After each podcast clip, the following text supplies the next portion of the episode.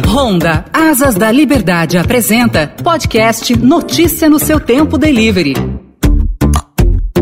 Os profissionais do delivery que estão nas ruas trabalhando de moto o fazem, em sua grande maioria, de maneira informal. Mas há uma alternativa bem interessante pela qual o trabalhador pode se oficializar perante a lei e contar até mesmo com aposentadoria e com seguro saúde no caso de um eventual acidente, se tornando um MEI, microempreendedor individual contribuindo com o Simples Nacional. Nesse caso, o profissional do delivery passa a atuar como uma empresa, tem um CNPJ. A empresa é ele mesmo. Quem já trabalha com aplicativos não precisa necessariamente mudar o seu esquema de serviço. Ele continua o mesmo, mas eventualmente, se necessário, o profissional poderá até mesmo emitir uma nota fiscal. Para esclarecer os benefícios de se formalizar, eu converso agora aqui no podcast Delivery com a Camila Canotilho, analista de negócios do Sebrae São Paulo. Tudo bem, Camila? Tudo bem, Daniel. Bom dia, boa tarde ou boa noite. Não sei em que horário que você está ouvindo esse podcast. Obrigado pela presença, Camila. Vamos começar então explicando para o profissional que está aí nas ruas trabalhando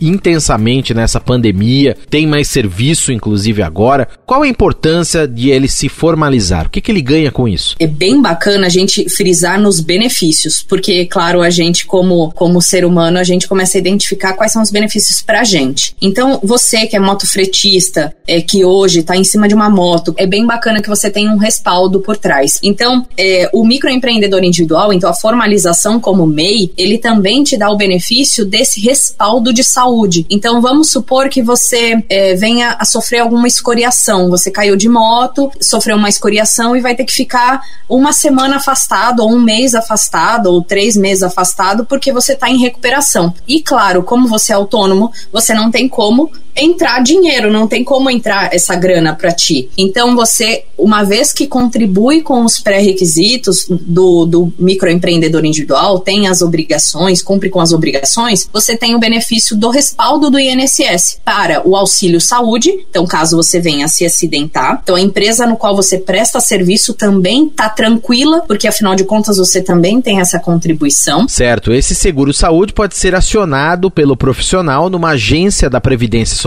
caso seja necessário. Mais para frente disso, tem mais benefícios, né, Camila? É, tem um outro benefício também, que é mais adiante, que você pode vir a se aposentar. Então, tem muitos empresários que, que acabam fazendo de forma autônoma, mas nunca vem se formalizar e nem sabe que poderia se aposentar. Eu, eu acho que é bacana frisar também um outro benefício de estar regularizado. Então, então assim, é, bom, eu, eu estou cumprindo com as obrigações, com os pré-requisitos do governo, então logo eu fico, eu, eu fico tranquilo. Então a minha família também fica respaldada. Então, se eu vier, por exemplo, a me acidentar, Deus me livre ter, ter alguma questão de, de morte ou, ou reclusão, né? Caso o MEI for preso, também a família está respaldada, tá? Perante esse benefício. Então tem todos os benefícios do INSS, o benefício da formalização. E se formalizando, o profissional também pode emitir nota fiscal, se for preciso, necessário, em alguma ocasião, em alguma empresa onde eventualmente ele vá trabalhar. O que que ele ganha podendo emitir a nota? Camila? Isso é um benefício muito legal, é, porque também cria um, uma confiança entre empresa contratante e o motofretista. Porque, afinal de contas, você presta serviço, tá tudo regularizado, regular, né? Emite uma nota fiscal, uma notinha emitida pelo aplicativo. Se você tiver aqui em São Paulo, você, você emite a nota fiscal pelo aplicativo, que é super simples, está na palma da sua mão, você já emite, tá? E além disso, também algumas empresas dão benefícios de compra de produtos é, ou então aquisição de serviços para quem tem nota fiscal. Então, você formalizando como MEI, tem um CNPJ, você também tem esse tipo de benefício. Muito bem. Agora, quando a gente diz abrir empresa, Camila, muita gente já fala: opa, complicado demais, precisa de um monte de coisa, demora, não sei quem procuro, muito difícil, enfim. E aí a pessoa acaba não se formalizando, não indo para esse caminho. Então, bem objetivo, o microempreendedor individual, e aqui, claro, a gente está falando do profissional da moto, mas de qualquer área área. Como é que ele inicia esse processo? Quem procura? Que documentos precisa? Como é que faz? A meu ver, Daniel, a, a parte mais importante para o empresário não é só a questão da formalização, e sim a questão de, de se atentar é, a partir do momento que você está assumindo a responsabilidade enquanto empresário. Então, funciona do mesmo jeito em que você assume a responsabilidade de, de ter uma família, por exemplo. Então, a partir do momento que você decide formalizar-se como MEI, ter um CNPJ, você também vai assumir algumas responsabilidades enquanto uma empresa. Logo, você vai ter a responsabilidade de, de arcar com todas as obrigações dessa empresa, que são os boletos, que daqui a pouco eu vou falar, é, da, das obrigações mensais e anuais dessa empresa. Então, primeiro passo é você estar tá certo disso, tá? Então, a segunda questão é a formalização. Como é que o MEI consegue se formalizar? Abrir de forma online pelo próprio portal do microempreendedor individual. Esse portal e essa formalização ocorre de forma gratuita e você faz pelo seguinte endereço eletrônico: portaldoempreendedor.gov.br. Este portal é o único oficial da do Simples Nacional e da Receita Federal é, que permite com que você abra o microempreendedor, principalmente de forma gratuita. Então, assim, o MEI paga quanto para abrir? Nada. Ela é gratuita para ser aberta. Os documentos são seus documentos. Então, o que, que ele vai perguntar? Ele vai perguntar qual que é o seu CPF, qual que é o seu RG, em qual endereço você vai abrir essa empresa, que eu acredito que vai ser na sua residência, um título de eleitor, ele vai pedir o número do título de eleitor, e caso você tenha feito alguma declaração de imposto de renda no ano passado ou no ano retrasado, ele vai pedir esse número. Então você também vai ter que ter em mãos o número de, da declaração. Ok, então reforçando o portal do empreendedor.gov.br e tem também para quem tem dificuldade, quer contar com a ajuda do Sebrae, 0 0800 570 0800. 0800 570 0800 é o número do Sebrae, atendimento gratuito. A pessoa pode procurar o Sebrae e ser auxiliada no processo de abertura da MEI. Agora, abrir minha empresa, Camila, quais são as obrigações a partir daí? O empreendedor, né, o MEI, ele tem basicamente três obrigações. A primeira obrigação é a mensal, que é o pagamento deste boleto. Ai, Camila, mas eu vou abrir uma empresa, vou ter uma responsabilidade de pagar um boleto? Sim. E outra, o boleto também vai contar com aquele benefício que a gente falou no início. Lembra do INSS? Então, ele é calculado é, com base no salário mínimo do INSS, né? Então, é uma porcentagem de 5% do salário mínimo é, que é calculado toda vez que altera o salário mínimo e ele já vai automaticamente entrando neste boleto, tá?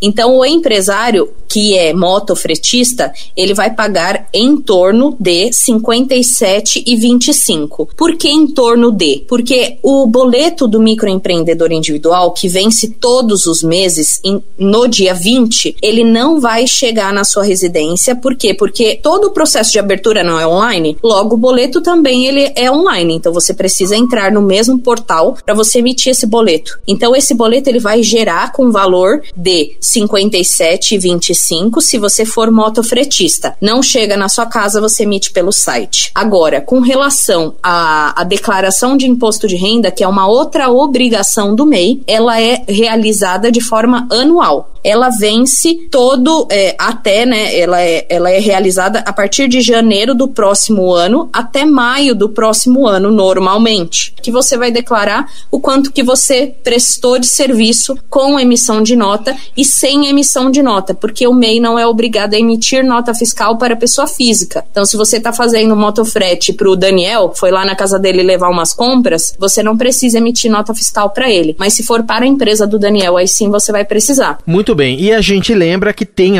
aplicativos que exigem que o profissional do delivery seja um microempreendedor individual. Então essa formalização, como explicou aí a Camila, é obrigatória. Se você trabalha em aplicativo que não exige a formalização como MEI, vale a pena também se formalizar. Como nós dissemos, você pagando a contribuição do Simples Nacional, essa contribuição é mensal, tem acesso ao seguro saúde do INSS em caso de qualquer intercorrência e também assegura a sua aposentadoria no futuro. Além disso, passa a ter acesso a múltiplos benefícios que o trabalhador informal não possui. Por exemplo, mais facilidade para conseguir crédito, empréstimos bancários também. E mais, além do auxílio doença e da aposentadoria por idade ou por invalidez, há a possibilidade de receber salário maternidade após a carência, no caso de gestantes, pensão por morte, além do auxílio reclusão que a Camila também citou. São muitas vantagens e essa é uma decisão importante para você se tornar o microempreendedor individual da área de delivery. Agradeço aqui a Camila Canotilho, ela que é analista de negócios do Sebrae São Paulo, pela entrevista e também pelo bate-papo. Um abraço para você, Camila, obrigado e até a próxima. Obrigadão, pessoal. Boa sorte para vocês e sucesso. Até mais. O podcast Honda Delivery, que você ouve no canal Notícia no seu tempo do Estadão, tem apresentação de de Daniel Gonzalez e os trabalhos técnicos de Vitor Reis. Um abraço e até mais.